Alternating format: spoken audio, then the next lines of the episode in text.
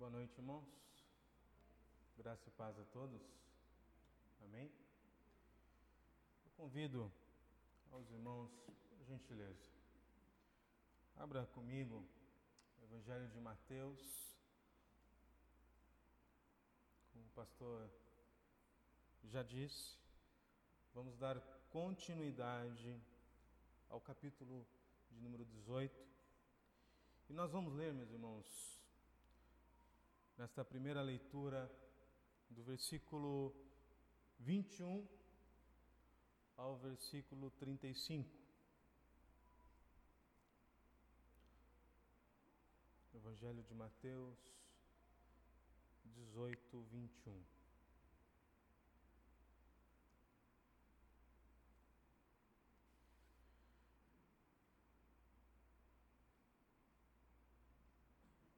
Diz assim palavra do Senhor.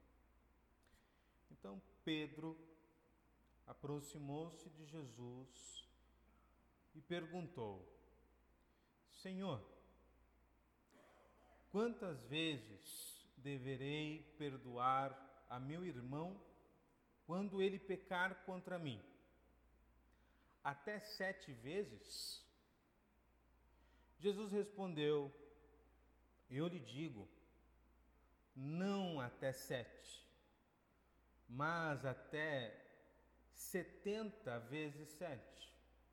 Por isso, o reino dos céus é como um rei que deseja acertar contas com os seus servos.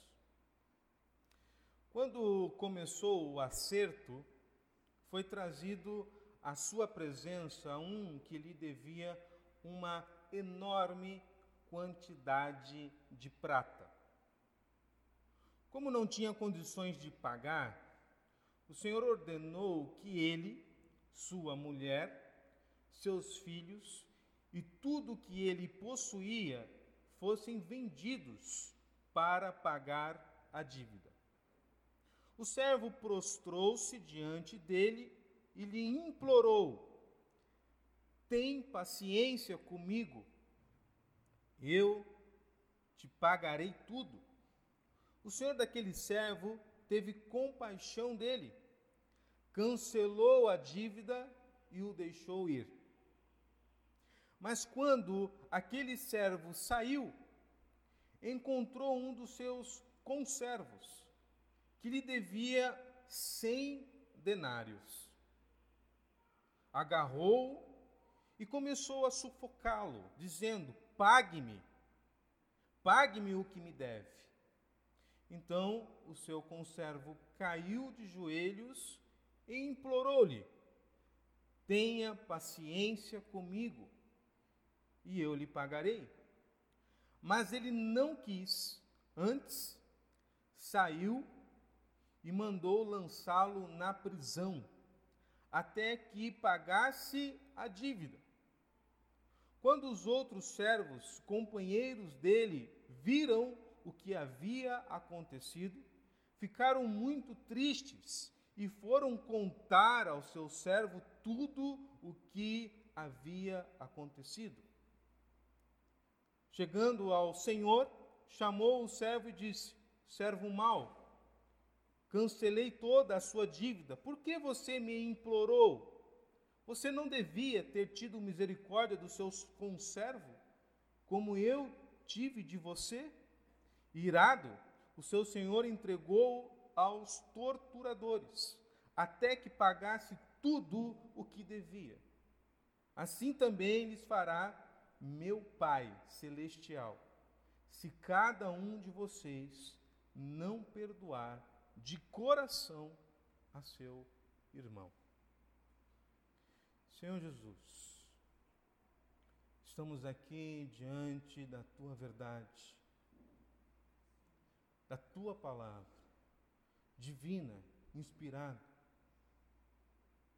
esta que nos corrige, esta que guia os nossos passos, esta que é eficaz, é suficiente para nossas vidas. Apesar de mim, ó Pai, como um pregador, Apesar de mim, ó Deus, em minhas limitações, ajuda-me, ajuda-me a transmitir as verdades. Abra a nossa mente, abra o nosso coração.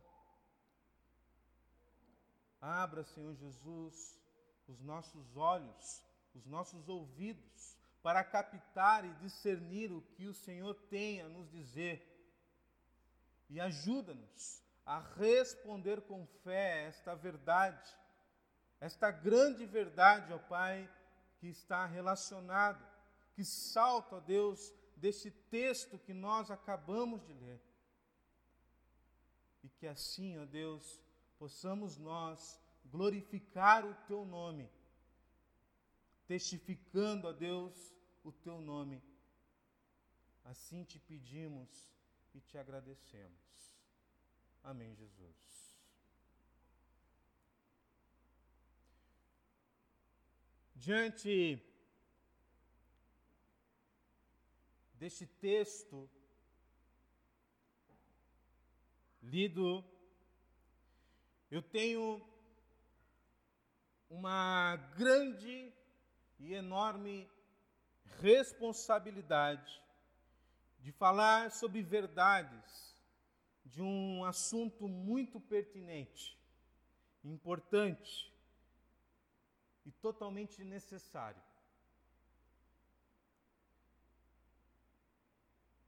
Eu vim falar aqui contextualizando, debruçado neste capítulo e nesses versos sobre as verdades inseridas aqui sobre o perdão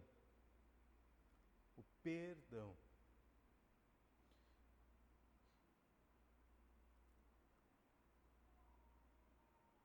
Afirmo que todos nós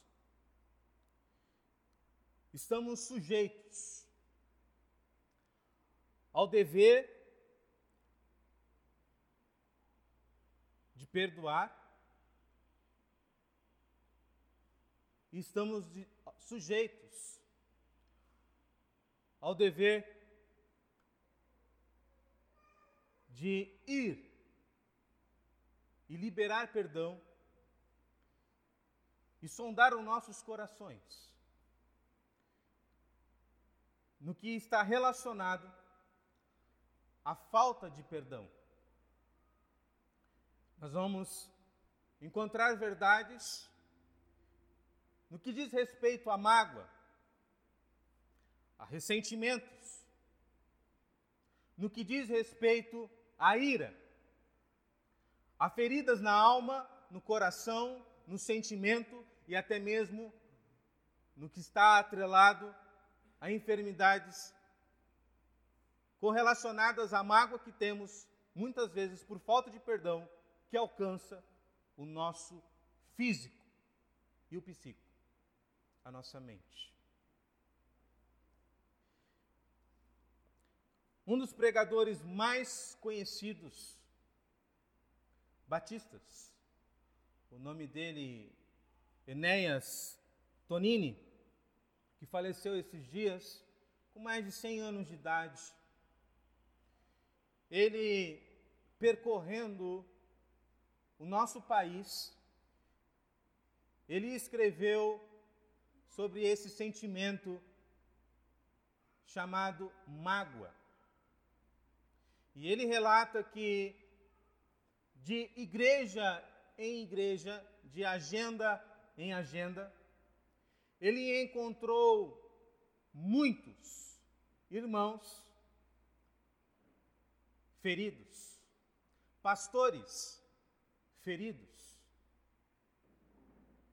filhos feridos, maridos feridos, esposas feridas. E diante de um, uma verdade tão urgente como é esta, o ato de perdoar, a mágoa, a mágoa inserida no coração do homem, ela separa casais. A mágoa separa irmãos.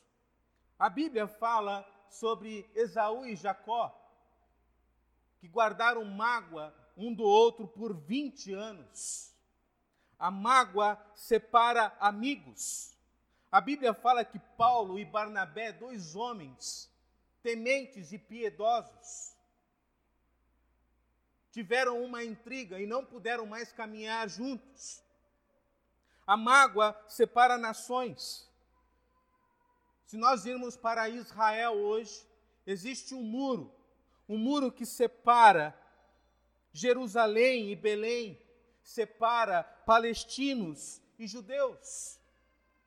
A mágoa divide, a mágoa destrói, a mágoa aprisiona, a mágoa condena. A mágoa está presente em muitos corações hoje. Nenhum de nós está livre e imune a esse problema. Nenhum de nós. Em Colossenses, capítulo 3, versículo 13, diz o seguinte: Suportem-se uns aos outros e perdoe as queixas que tiverem um contra o outro, ou uns contra os outros. Ora, e as queixas existem? Sim, as queixas existem. E por que que elas existem?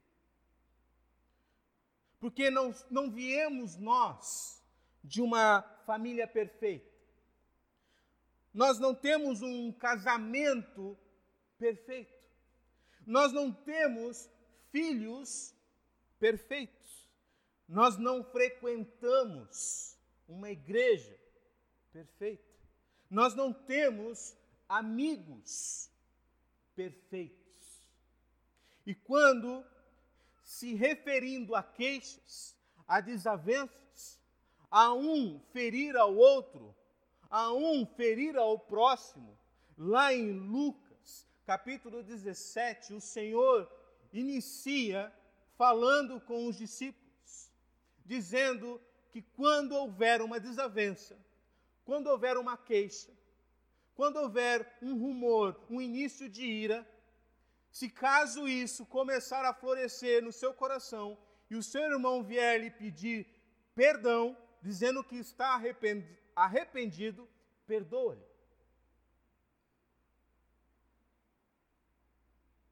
Perdoa-lhe uma vez, perdoa-lhe duas vezes, perdoa-lhe três, quatro, cinco, seis, sete vezes.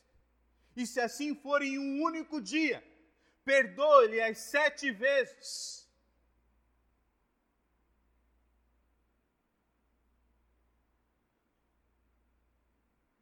Quando você lê este texto, lê esta narrativa, você vai ter uma percepção, talvez muito parecida que os próprios discípulos tiveram. Você pode responder a este texto assim: O pregador, Eu não sou bobo. Perdoar sete vezes, sendo que Jesus, quando se refere a perdão, e nós vamos discorrer os textos, ele se utiliza três vezes de hipérboles, que é um exagero. A ênfase aqui não está numa equação, numa soma e nem multiplicação matemática. Mas quando os discípulos e os pequeninos ali presentes se depararam ao exercício de perdoar, seja quantas vezes for, e seja mesmo que seja no único dia, eles disseram assim: Senhor, acrescenta-nos acrescenta-nos fé.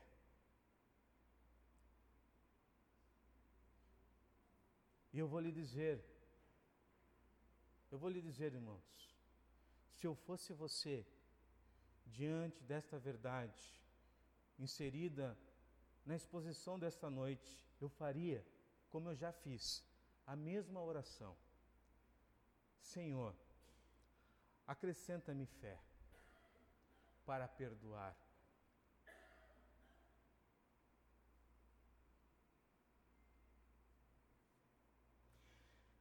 Diante das queixas e das desavenças, a verdade é que nós somos feridos, mas nós ferimos. A verdade é que nós, pessoas nos machucam e nós machucamos. A verdade é que pessoas nos entristecem, ficam decepcionadas comigo. Mas eu também decepciono pessoas. E estas ficam decepcionadas comigo também. A verdade é que assim como existe disciplina bíblica à base do amor, o amor incomparável deste Deus soberano, e através de Cristo Jesus, assim como existe disciplina bíblica, assim nós também precisamos perdoar o próximo. E o apóstolo Paulo, no livro de Efésios, no capítulo 4, ele já vem trazendo um senso de urgência, um senso de última hora. Ora, não deixe o sol se pôr sobre a sua ira. Não dê lugar ao diabo. Creio eu que aquele famoso escritor John Beverly quando escreveu o seu best-seller, se inspirou neste versículo, dizendo no título A Isca de Satanás.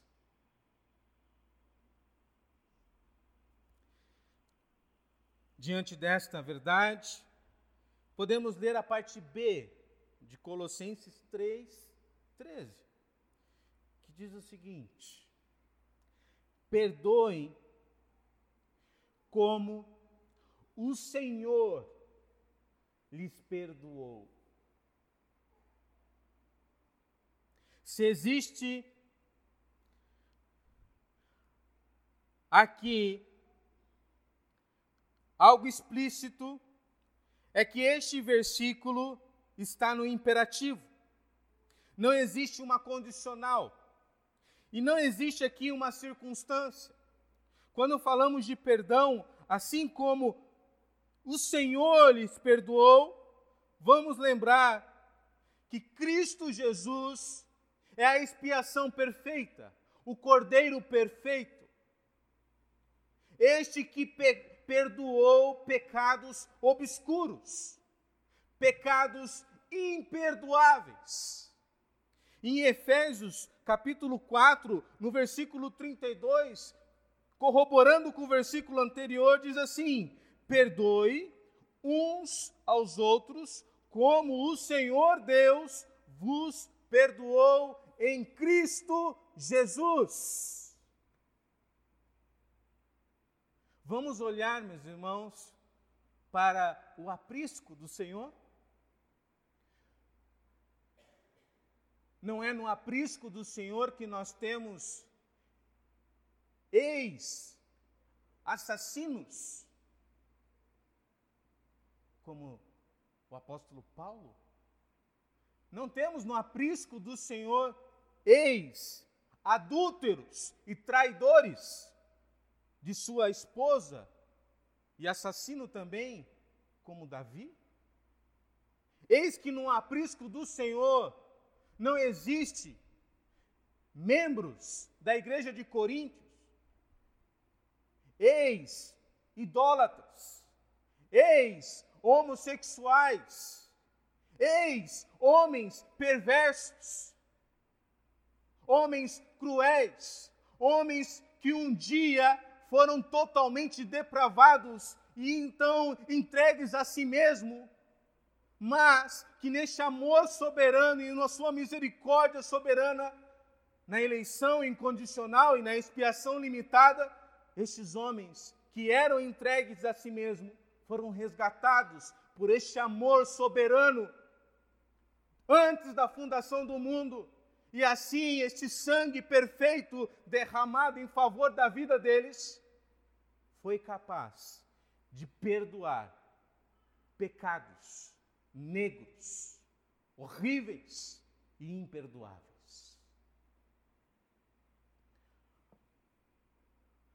Agora, o Evangelho vem nos dizendo assim: perdoe assim como, perdoe de igual forma.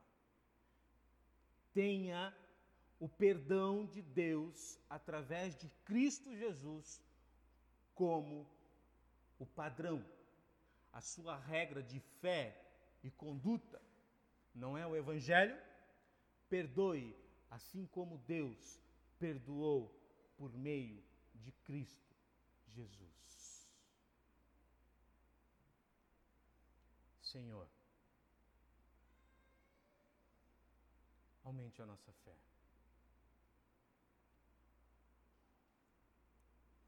Se existe um perdão perfeito, se existe uma expiação perfeita, se existe um sacrifício perfeito, se existe um derramar perfeito do sangue que é capaz de apagar o pecado mais obscuro.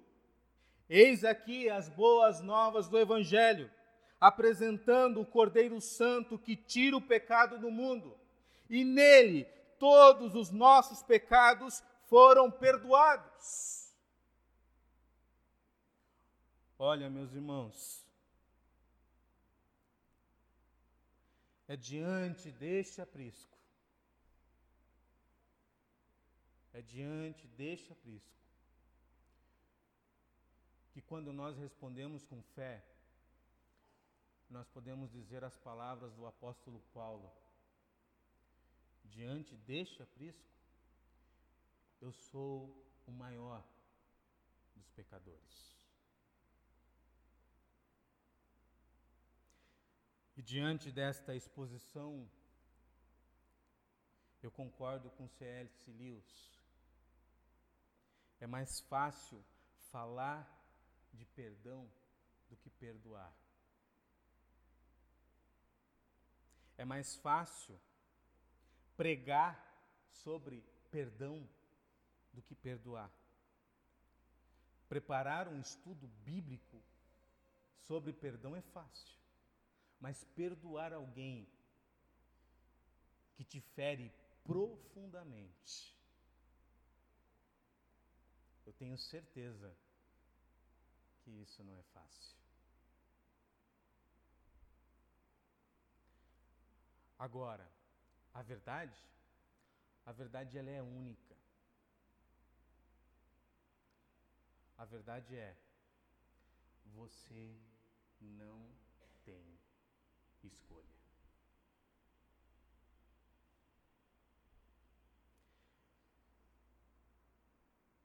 Pois, em Mateus capítulo 6, se não perdoardes aos homens as suas ofensas, também vosso Pai vos não perdoará as vossas ofensas.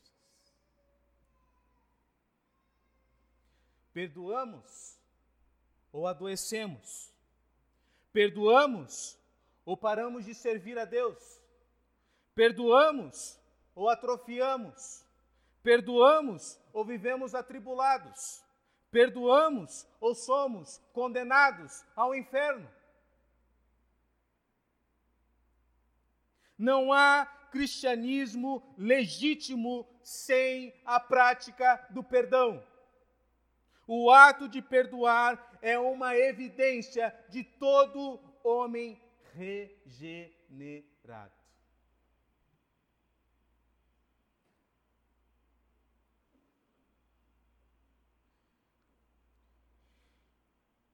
Em Mateus capítulo 5, versículo 21, 22, lemos hoje na EBD.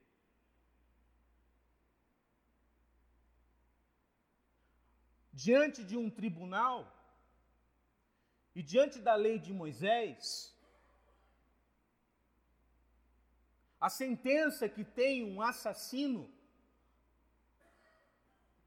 é a mesma sentença agora de um homem perante o Senhor, nesta nova aliança, aquele que tem uma ira, que tem uma desavença contra o seu próximo, contra o seu irmão, a mesma sentença recebe este daquele que na lei de Moisés recebia um assassino. A mesma sentença.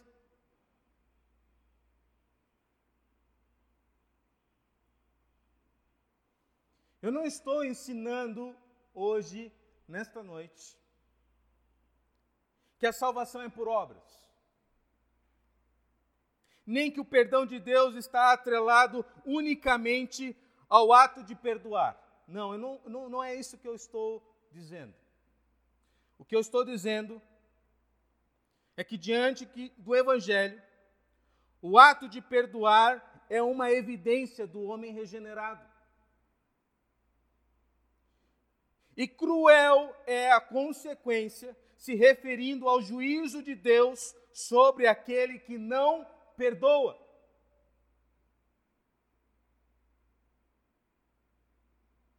É algo muito sério que as pessoas no qual passam desapercebido e têm a coragem ou têm a falta de percepção, desatenção de orar e realizar a oração, por exemplo, do Pai Nosso. Perdoe as nossas dívidas, assim como perdoamos os nossos devedores. Está declarando este homem juízo sobre a sua cabeça, sobre a sua vida.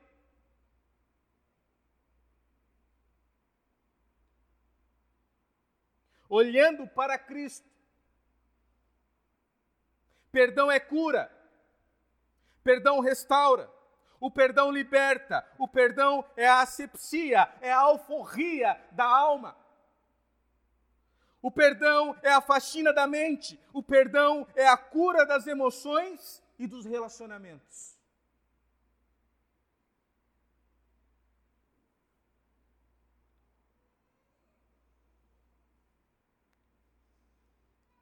Diante da introdução, Vamos ler novamente.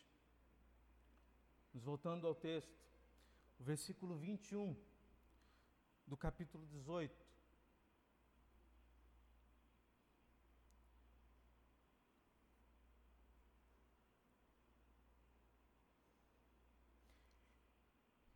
Então Pedro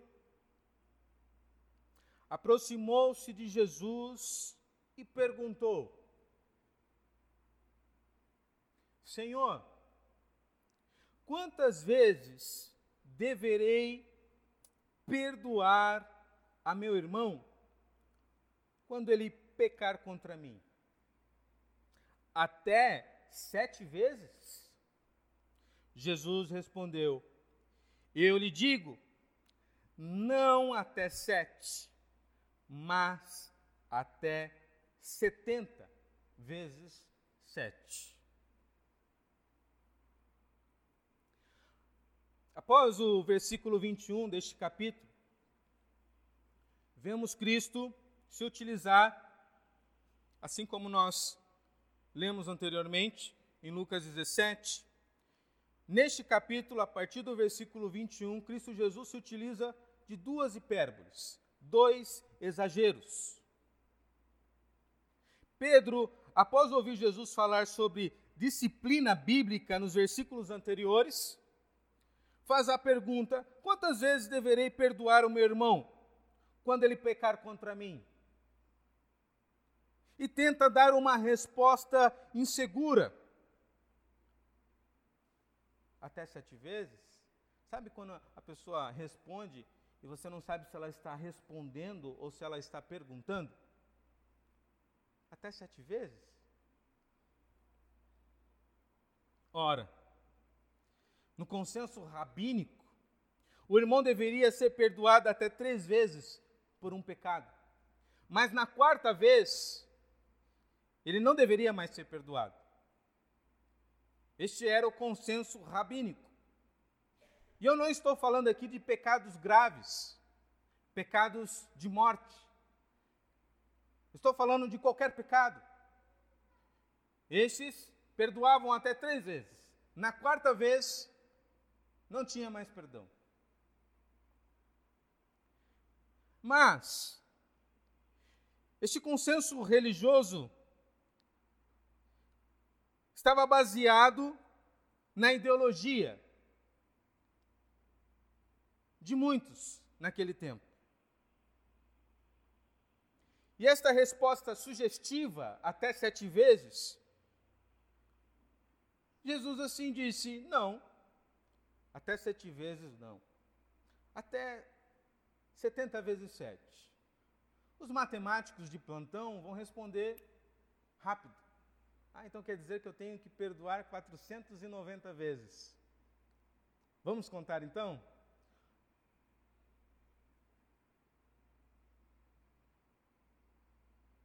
É como se nós fôssemos julgados diante de Deus e Deus então nos perdoasse. Mas diante deste perdão, este perdão que no qual é diário, porque perdão, pe, pe, pecamos todos os dias, tivesse um limite. Olha, você pode pecar até aqui. Passou daqui é condenação. Eu não te perdoo mais. Imagine vocês, imagine você se assim fosse com Deus. Se Deus dissesse a você que você tinha um limite, como um limite de velocidade, você pode pecar até aqui, como um limite territorial, você pode chegar até aqui, mas se você passar daqui, é condenação, é inferno, é fogo, é reprovação. Digo por mim, eu já estaria condenado. O que Jesus está dizendo aqui, o perdoar é sempre, não tem limite. O perdoar é sempre. E é interessante que Pedro, Pedro estava baseado em um consenso rabínico, em uma, em uma ética religiosa, em um código de ética religioso. Era nisso que Pedro estava se baseando. Mas é interessante que isso é pertinente, conforme Colossenses 3,12, que diz o seguinte: Portanto, como povo escolhido de Deus, santo e amado, revistam-se de profunda compaixão, bondade, humildade, mansidão e paciência. O que, que esse texto está dizendo? Devemos nós estarmos revestidos de compaixão, de bondade, humildade, mansidão e paciência, não estarmos revestidos de um consenso ou de um código de ética religioso. O fato é que quando uma pessoa é ferida, quando uma pessoa é traída, quando uma pessoa está magoada, quando uma pessoa está com ressentimento, quando uma pessoa está irada, triste, ela não se reveste como um escolhido de Deus, às vezes. Ela se reveste da opinião pública, do senso comum. Ela se reveste da opinião da vizinha, do amigo da escola ou do trabalho. Ela vai e compartilha o que aconteceu e o motivo no qual ela foi ferida. E ela chega para esta pessoa e pergunta assim, depois de compartilhar o testemunho dela: E você? Você perdoaria?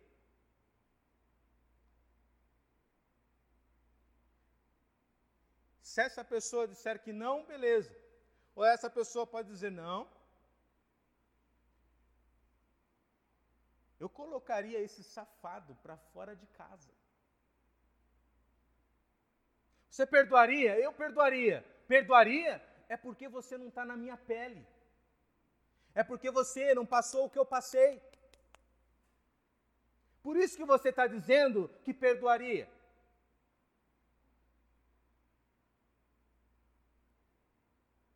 Mas não é de opinião pública e nem de uma constituição que se deve revestir, ser revestido um povo eleito e escolhido de Deus.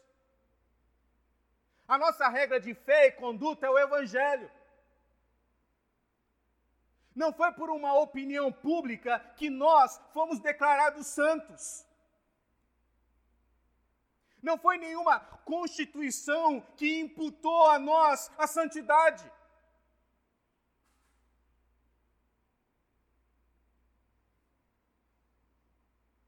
Não é a opinião do teu vizinho, da tua vizinha, que disse que você está no caminho certo e te incentivou a estar aqui nessa noite. Nós somos revestidos pelo Evangelho, e quando isso acontece, eu lhe digo, somos revestidos por humildade, bondade, mansidão e perdoamos sempre e sempre e sempre.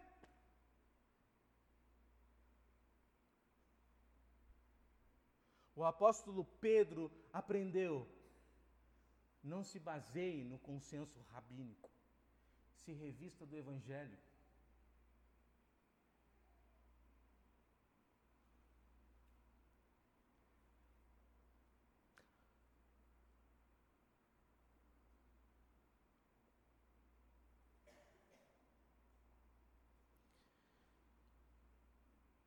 O que eu estou dizendo é que quando nós falamos de perdão, a régua, a régua não é você. A régua é Cristo.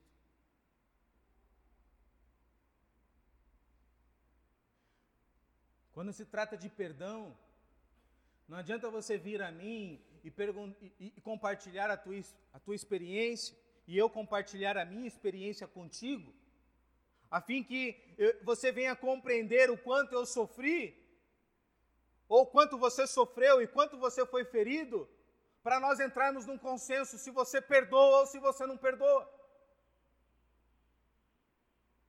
Eu estou dizendo que a régua, o princípio do perdão vem de Cristo Jesus.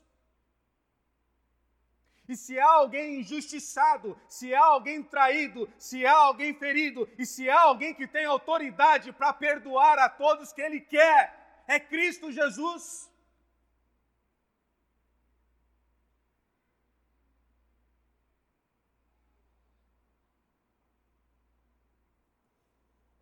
O Evangelho, o Evangelho nesta noite, nos convida a responder com fé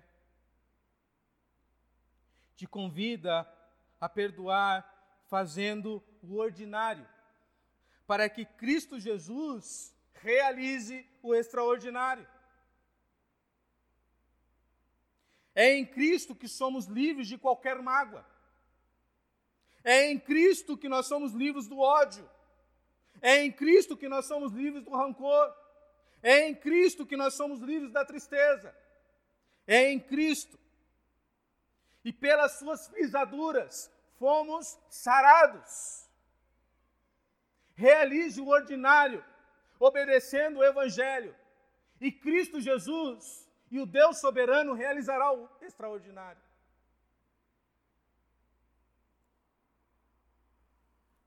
Você já ouviu a expressão: quem guarda mágoas toma um copo de veneno acreditando que o outro vai morrer?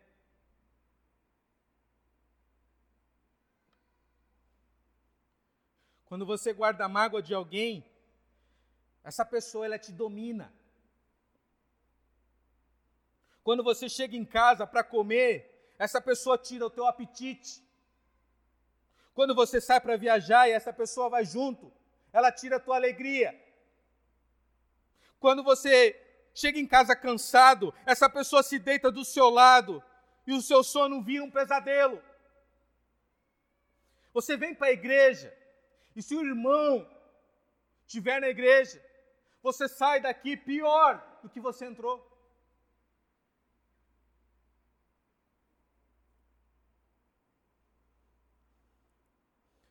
Você vive em uma masmorra emocional.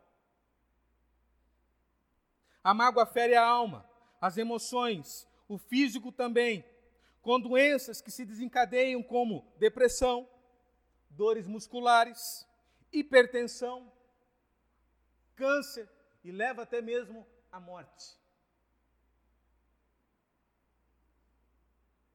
A mágoa também desencadeia doenças psicossomáticas. A única maneira de você ter saúde, se referindo a perdão, é perdoar.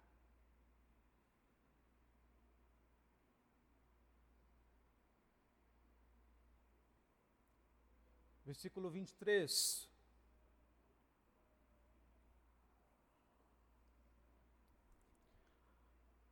Antes, eu quero dizer o seguinte: a versão que eu tenho aqui é NVI, mas nesse texto, a, a versão mais fiel, que não tira a unidade de medida, a primeira unidade de medida que Jesus se utiliza de hipérbole é a versão João Ferreira de Almeida. Porque quando nós lermos uma grande quantidade de prata, na verdade, a unidade de medida ali são 10 mil talentos. Ok? E se nós tirarmos então esta unidade de medida, assim como os comentaristas, nós perdemos o cerne, o ápice daquilo que o texto da mensagem que o texto, da perícope, mensagem principal que o texto quer transmitir. Ok? Mas nós vamos ler juntos a versão NVI. Por isso, o reino dos céus pode comparar-se a um certo rei que quis fazer contas com os seus servos. E começando a fazer contas, foi-lhe apresentado um que lhe devia 10 mil talentos, ou uma quantidade grande de prata. E não tendo ele com o que pagar, o seu senhor mandou que ele e sua mulher e seus filhos fossem vendidos, como tudo quanto tinha, para que a dívida lhe se pagasse. Então aquele servo, prostrando-se, o reverenciava, dizendo: Senhor, seja generoso comigo, e tudo te pagarei. Então o senhor daquele servo, movido de íntima compaixão, soltou e perdoou-lhe a dívida. Saindo, porém, aquele servo encontrou um dos seus conservos, que lhe devia cem denários e lançando mão dele, sufocava-o, dizendo: Paga-me o que me deves. Então o seu companheiro, prostrando-se aos seus pés, rogava-lhe, dizendo: Se, seja generoso comigo, e tudo te pagarei. Ele, porém, não quis. Antes, foi encerrá-lo na prisão, até que pagasse a dívida. Vendo, pois, outros conservos o que acontecia, contristaram-se muito e foram declarar ao Senhor tudo o que se passara. Então o seu senhor, chamando-o à sua presença, disse-lhe: Servo malvado, perdoei toda aquela dívida porque me suplicastes. Não devias tu, igualmente, ter compaixão do meu companheiro, como eu também tive misericórdia de ti? E indignado, o seu senhor o entregou aos atormentadores, até que pagasse tudo o que lhe devia. Assim vós fará também meu Pai Celestial. Se do coração não perdoardes, cada um ao seu irmão, as suas ofensas. Nós temos aqui a parábola do servo impiedoso. O rei, o rei aqui, meus irmãos, é o Senhor. O servo, o servo aqui somos nós. O conservo, o conservo é o nosso semelhante. Mas, nós terminamos de ler a parábola e você pode olhar para mim e dizer assim: eu não entendi nada. Por quê? Porque Jesus se utiliza aqui de uma unidade de medida que não é a nossa unidade de medida. Qual é a nossa unidade de medida? Reais. Olha lá, assim como eu trabalho com câmbio, vou lhe dizer quanto que está valendo o dólar, quanto que está valendo o euro, quanto que está valendo o peso argentino. Mas, meus irmãos, quando nós lemos aqui 10 mil talentos, observe que o servo, quando o Senhor fala que está sendo perdoada a dívida de 10 mil talentos, ele pede paciência, pede generosidade da parte do rei, que ele então vai pagar a dívida.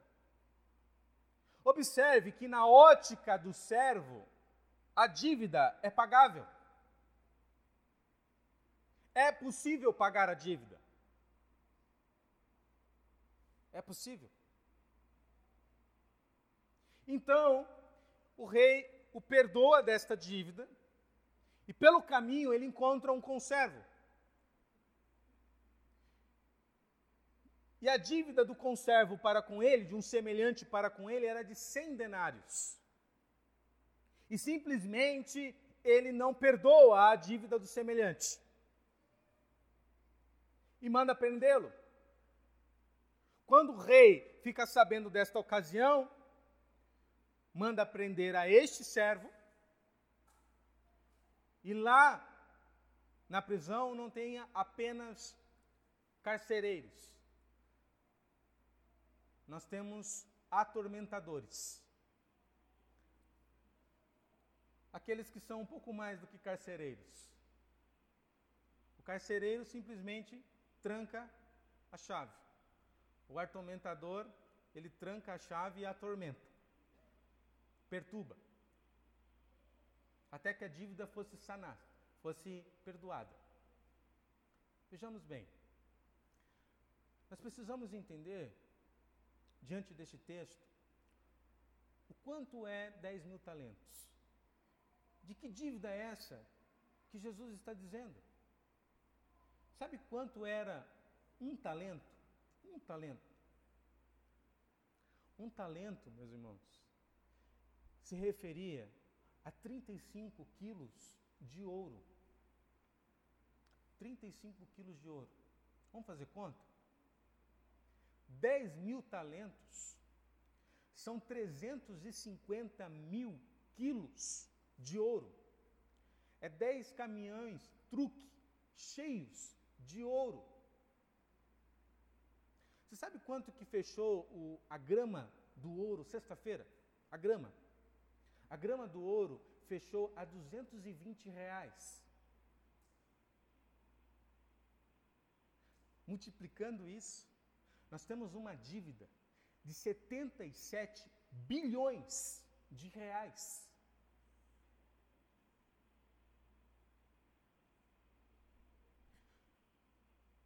Você sabe quanto que é 100 talentos?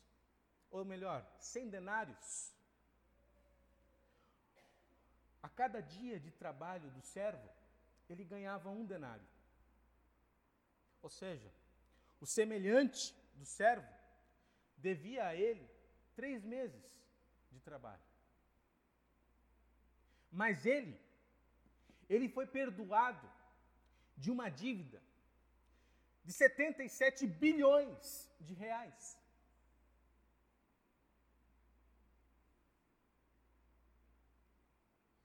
Aí, meus irmãos,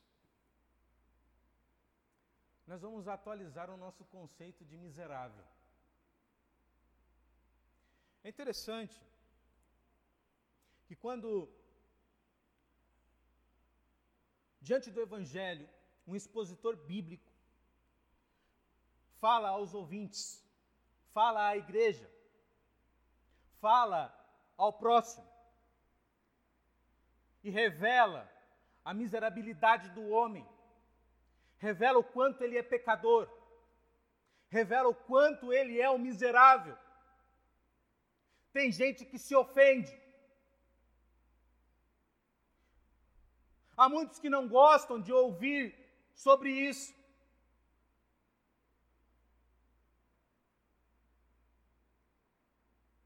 E quando nós ouvimos lá em Mateus capítulo 5, bem-aventurados os pobres de espírito,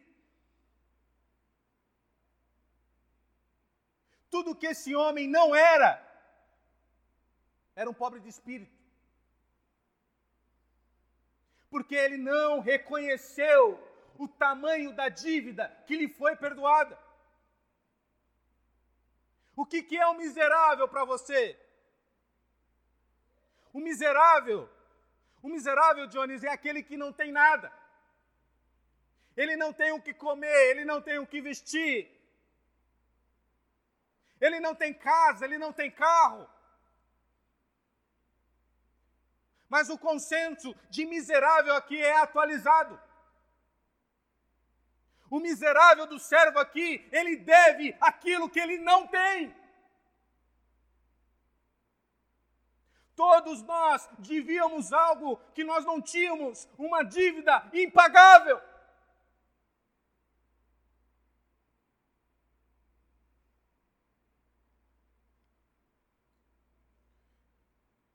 O problema aqui é que ele não reconhece o tamanho da dívida. Por isso que a Bíblia diz: bem-aventurados os pobres de espírito porque só os pobres de espírito reconhecem o tamanho da dívida que lhe foi perdoada. E somente os pobres de espírito, reconhecendo o tamanho da dívida que lhe foi perdoada, conseguem perdoar.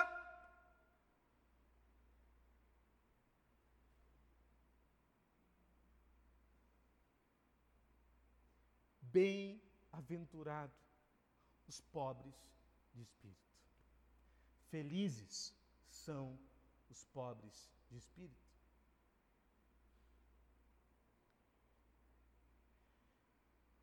Cem denários é uma dívida 60 mil vezes menor do que 10 mil talentos. Quem não é pobre de espírito é perdoado ouvindo o Evangelho diante de Cristo, é lhe oferecido, né?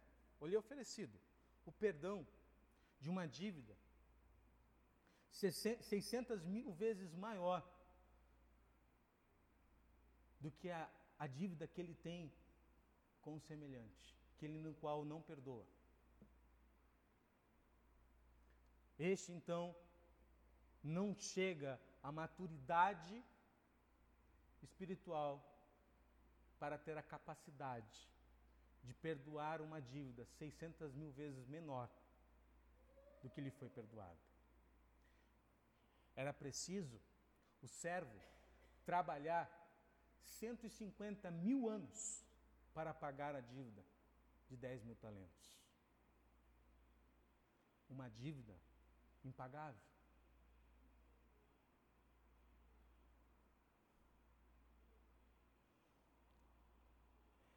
Agora, se referindo a perdão, o pobre de espírito sabe pedir perdão. Porque não sei se você já viu, tem pessoas que quando elas vão pedir perdão, elas ofendem. Elas vão pedir perdão assim: olha, meu amigo, minha querida, eu, como um servo de Deus que sou, perdoo você mesmo sendo um cafajeste.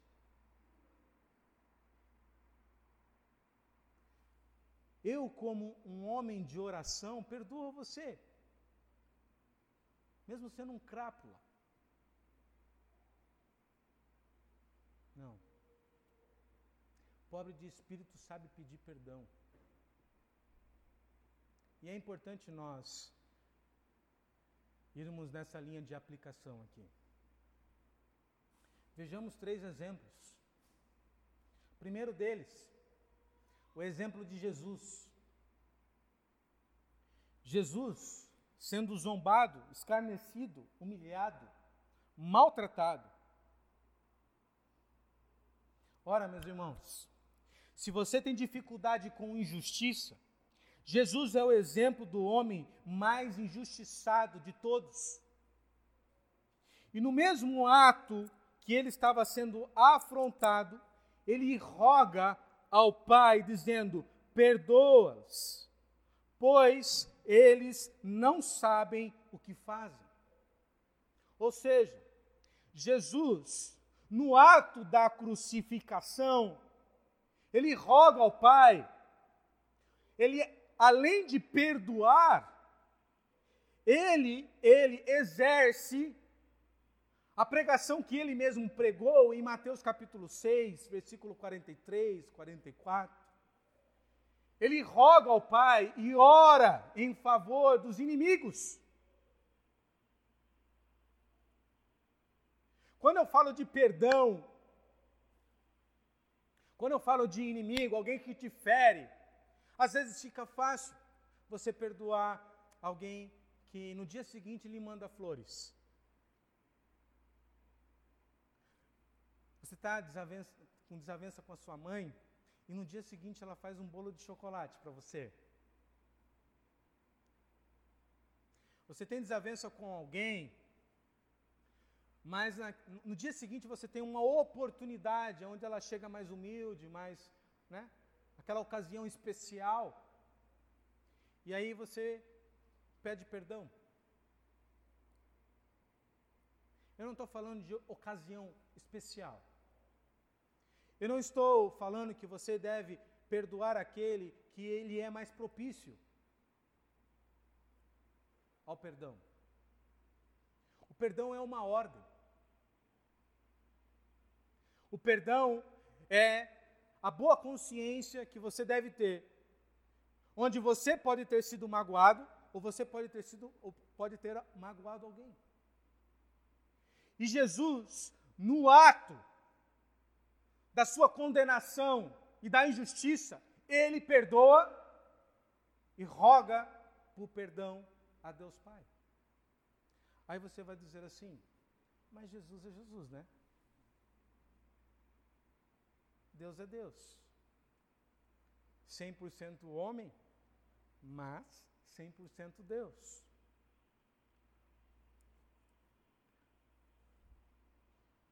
Vamos ao exemplo de Estevão.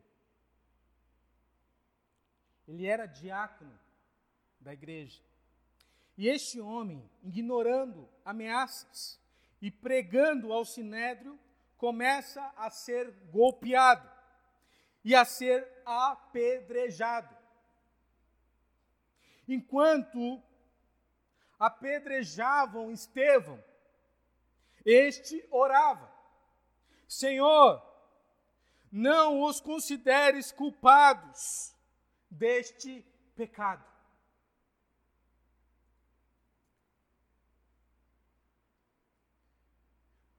Por acaso, você já foi apedrejado alguma vez? Por acaso alguém pegou um pedaço de pau e já começou a te golpear? Eu conheço alguém aqui que já foi, não vou dizer o nome dele. Mas eu creio que a maioria de vocês aqui não. E quando Estevão ora e roga por perdão daqueles que ele dizia assim: esses não sabem o que estão fazendo.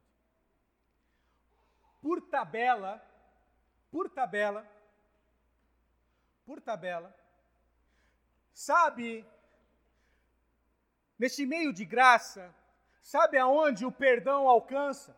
Sabe a quem o perdão alcança? O apóstolo Paulo.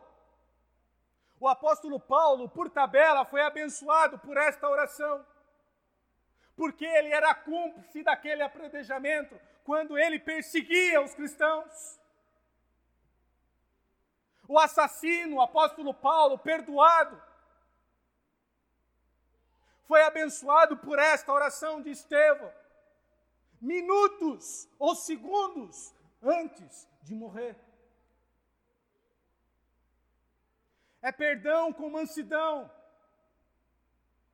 é perdão com amor é pedir perdão em lágrimas, é pedir perdão sendo humilde.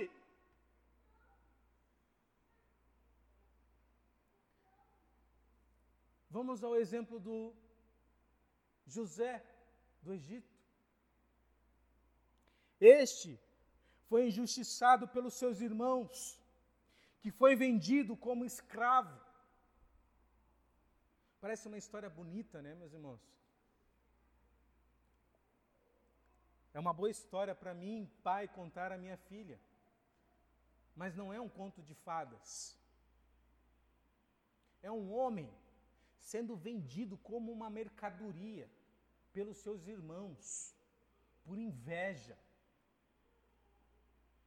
Você sabe de alguém que tem inveja de você? Sei, mas você já foi vendido como escravo por esta pessoa? Já foi?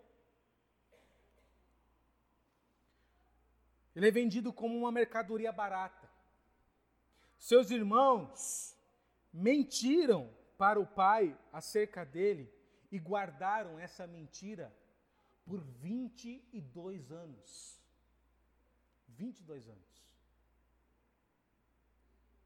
Você já viu aquele ditado? O tempo, o tempo sara, o tempo perdoa, o tempo tempo cura. Meus irmãos, se o tempo curasse, Deus seria desnecessário neste contexto.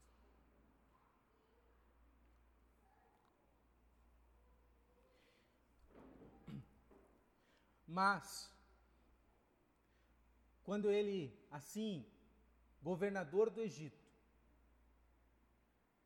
recebe a visita ilustre de todos os seus irmãos, 22 anos depois, estes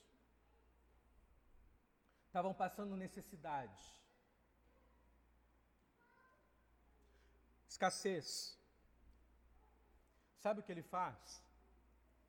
Ele não apenas perdoa, ele não apenas abraça, ele não apenas chora no ombro dos seus irmãos, depois de todo o trâmite do encontro,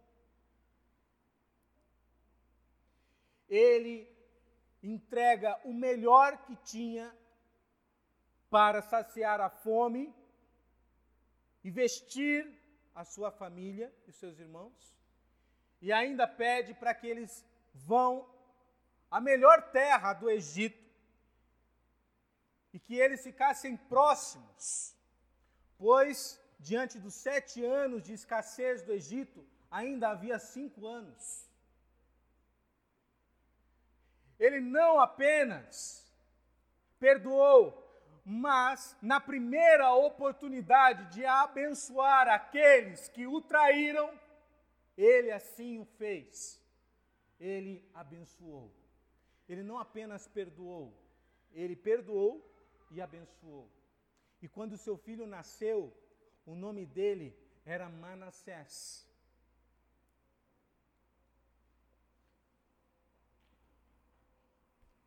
Que significa Deus me fez esquecer.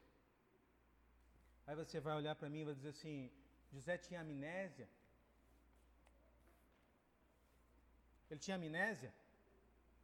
Colocou o nome do filho com o significado Deus me fez esquecer? Não, meus irmãos. Ele não tinha amnésia, não. Aliás, ninguém esquece. Quando falamos de perdão, eu não estou falando que você vai esquecer, a não ser que você tenha amnésia.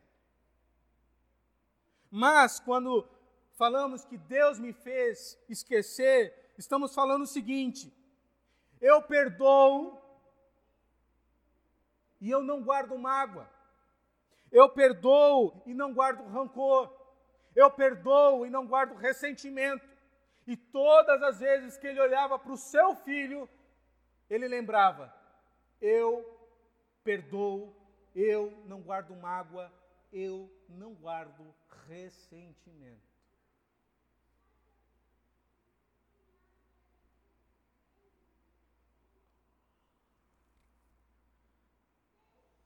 encerrando, encerrando, eu não posso deixar de citar Mateus capítulo 5, versículos 23 e 24, que diz o seguinte: Portanto, se trouxermos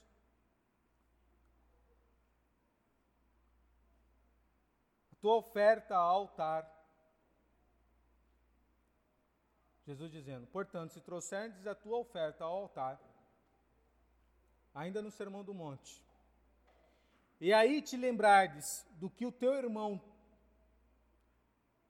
tem alguma coisa contra ti, deixa ali diante do altar a tua oferta. E vai reconciliar-te primeiro com teu irmão, e depois vem e apresenta a tua oferta. Irmãos, olhe bem, eu sei que as crianças, né, estão conversando, mas preste bem atenção neste texto. Qual é o contexto aqui, meus irmãos? O contexto aqui é os israelitas indo ao templo levar ofertas de sacrifício. E o contexto aqui, para os nossos dias, trazendo para os nossos dias, o contexto aqui é de culto. Culto. O que é um culto no contexto dos dias de hoje? Quando que você cultua a Deus? Quando você louva a Deus, você cultua a Deus.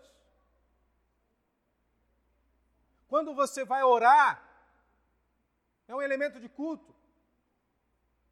Até para corroborar com a oração, em Marcos 11, 5 diz o seguinte: Não podemos orar antes de perdoar. Por quê? Porque Deus não ouve. Quando você vai jejuar, você está cultuando. Quando você roga ao Pai, quando você vai ler a Bíblia, meditar na palavra de Deus, tudo isso está num contexto cultico. O texto está dizendo o seguinte: antes de cultuar a Deus, você deve pedir perdão e se acertar com o seu semelhante. Deus está interessado em um coração puro, em um coração limpo e uma boa consciência. Deus está dizendo o seguinte: se você tem mágoa de alguém, e se você sabe que alguém tem mágoa de você, e você não faz nada, o teu louvor é em vão, a tua oração é em vão, a tua leitura de Bíblia, o teu comer de Bíblia todos os dias é em vão. A tua oferta é em vão, ele não recebe.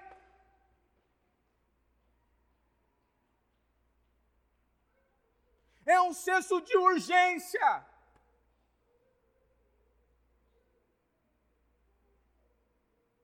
Já imaginou? É uma notícia urgente. Às vezes,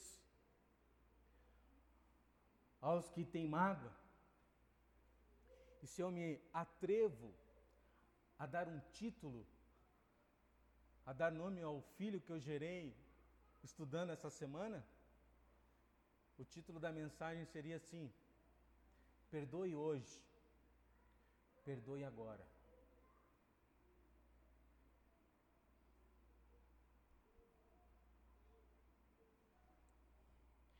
Em Romanos 12, 18, façam todo o possível para viver em paz com todos. Bem-aventurado os pobres de espírito, bem-aventurado os pacificadores. Neste contexto de Mateus, capítulo 18, como um servo piedoso, devemos reconhecer o tamanho da dívida que nos foi perdoado. E perdoar antes de tudo, para que possamos viver em paz com Deus e com os homens. Se cabe a você a paz, nem sempre a paz está sob o seu poder, nem sempre a paz está sobre o seu alcance, sobre a sua possibilidade, nem sempre. Mas se assim estiver, a responsabilidade é tua, para que a paz reine aonde você congrega, na sua casa, no seu trabalho ou aonde for. Perdoe.